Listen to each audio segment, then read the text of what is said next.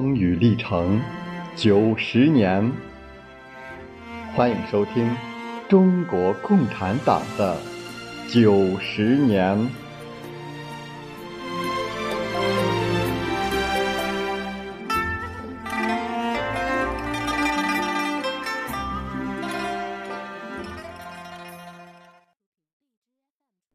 在中国早期的马克思主义思想运动中，李大钊起着主要作用。一些留学日本期间接触过马克思主义学说的先进青年，对马克思主义在中国的早期传播也起着重要的作用。五四运动以前的初期新文化运动，本来是有许多有着不同思想倾向的知识分子参加的。当集中批判孔学。提倡科学和民主的时候，他们之间的分歧表现得不很明显。可是，随着马克思主义的广泛传播，新文化运动的营垒开始发生明显的分化。一部分人成长为马克思主义者，而另一部分人则继续沿着资产阶级的道路走下去。对于马克思主义在中国的进一步传播，给予了新的有力促进的。是苏维埃俄国政府一九一九年七月二十五号发表的第一次对华宣言，冲破北洋军阀政府的新闻封锁，于一九二零年三四月间由《东方杂志》等刊物发表出来。这个宣言表示，废弃沙俄在中国境内享有的一切特权，这在中国社会上产生极大的反响。新青年。刊登了中国舆论界的反应。有人指出，我们应该由此前进一步，研究俄国劳农政府的主义，赞同俄国劳农政府所根据的真理。在李大钊等人的影响和当时形势的推动下，一批爱国进步青年，尤其是那些具有初步共产主义思想的知识分子，经过各自的摸索，逐步划清了无产阶级社会主义和。资产阶级民主主义、科学社会主义和其他社会主义流派的界限，走上了马克思主义道路。中国早期信仰马克思主义人物主要有三种类型。第一种是五四以前新文化运动的精神领袖，其代表是除李大钊以外，就是陈独秀。陈独秀在五四以后宣称。军国主义和军力主义已经造了无穷的罪恶，现在是应该抛弃的了。他逐步认识到，共和政治为少数资本阶级所把持，要用它来造成多数的幸福，简直是幻想。我们不应当再走欧美日本的错路。一九二零年九月，他发表《谈政治》一文，明确宣布：“我承认用革命的手段建设。”劳动阶级的国家，创造那禁止对内对外一切掠夺的政治法律，为现代社会第一需要。这表明陈独秀已站到马克思主义立场上来了。不忘初心，牢记使命。欢迎继续收听中国共产党的九十年。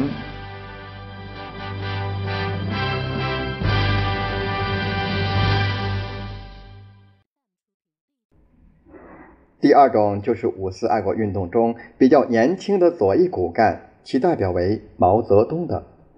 毛泽东是湖南学生运动的领导人之一。他说：“我第二次到北京期间，读了许多关于俄国情况的书。我热心的搜寻，那时候能找到的为数不多的用中文写的共产主义书籍，有三本书特别的深刻的铭记在我的心中。”建立起我对马克思主义的信仰。这三本书是《共产党宣言》《阶级斗争》和《社会主义史》。一九二零年冬天，我第一次在政治上把工人们组织起来了。在这项工作中，我开始受到马克思主义理论和俄国革命历史影响的指引。湖南的蔡和森于五四运动后赴法勤工俭学。他在一九二零年八月写信给毛泽东说：“我尽对各种主义综合审地，觉社会主义真为改造现世界对症之方，中国也不能外此。他猛看猛译马克思主义书籍，供自己和他人阅读，成了中国留法学生中的马克思主义者。天津学生领袖周恩来说，自己到欧洲以后，对于一切主义开始推求比较。到一九二一年秋，终于定妥了我的目标，即共产主义。他表示，我认的主义一定是不变了，并且很坚决的要为他宣传奔走。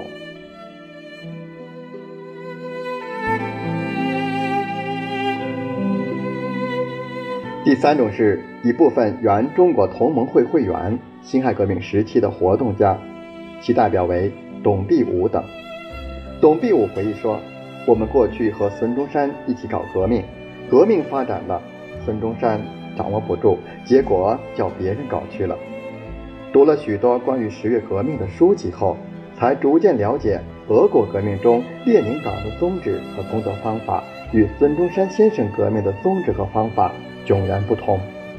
于是就开始想俄国与中国问题，开始谈马克思主义。”吴玉章、林伯渠等也有类似的思想经历。在中国早期马克思主义者的队伍中，李大钊、陈独秀属于先驱者和擎旗人，毛泽东、蔡和森、邓中夏、瞿秋白、周恩来等五四运动中比较年轻的左翼骨干，则是其主体部分。这些有着不同经历的先进分子。殊途同归的事实表明，抛弃资本主义的救国方案，走马克思主义指引的道路，是相当多的中国先进分子共同做出的历史性选择。这是五四运动以后新文化运动最基本的特征。五四运动后。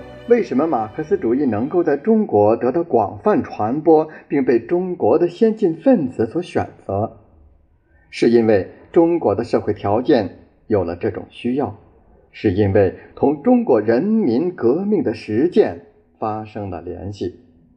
任何思想如果不和客观的实际事物相联系，如果没有客观存在的需要，如果不为人民群众所掌握，即使是最好的东西，即使是马克思列宁主义，也是不起作用的。事实上，中国的先进分子一开始就是把马克思主义作为观察和认识国家命运的工具来接受的。自从中国人学会了马克思列宁主义以后，中国人在精神上就由被动转入主动。从这时起。近代世界历史上那种看不起中国人、看不起中国文化的时代，应当完结了。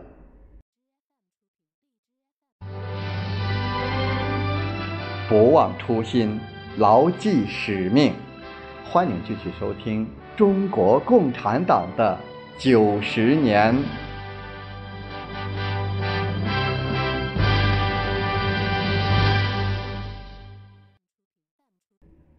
尽管理论准备并不充分，中国的先进分子有个突出的优点：一旦学得了马克思主义基本原理，就此为指导，积极地投身到群众斗争的实践中去。由于在五四运动中亲眼看到工人阶级表现出来的伟大力量，一部分学生领袖便出发往民间去，跑到工人中去办工人学校，去办工会。在李大钊的推动下，一九二零年初，北京的一些革命知识分子曾到人力车工人居住区调查他们悲惨的生活状况。邓中夏等还到长辛店向工人做革命宣传，开始同工人建立联系。在上海，陈独秀等人也在工人群众中进行发动和组织工作，并积极地传播马克思主义。先进知识分子与工人群众相结合的过程，也就是马克思主义与中国工人运动相结合的过程。在这个过程当中，初步确立了共产主义信念的知识分子，其思想感情进一步转变到工人阶级方面来。同时，一部分工人由于受到马克思列宁主义的教育而提高了阶级觉悟，他们真正成了工人阶级的先进分子。随着马克思主义在中国的传播和一批确立了马克思主义信仰的先进分子的出现，在中国成立共产党组织的思想和干部条件就具备了。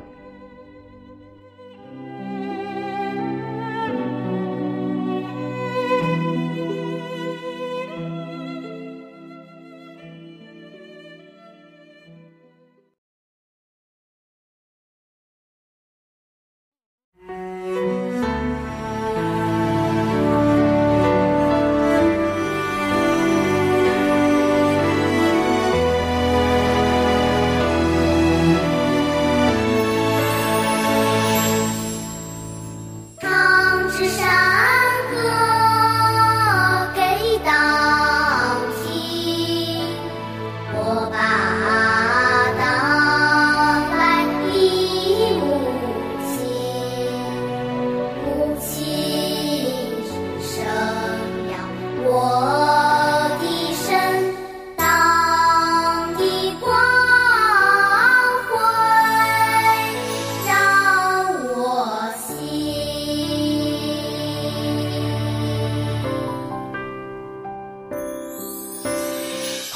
色的故事，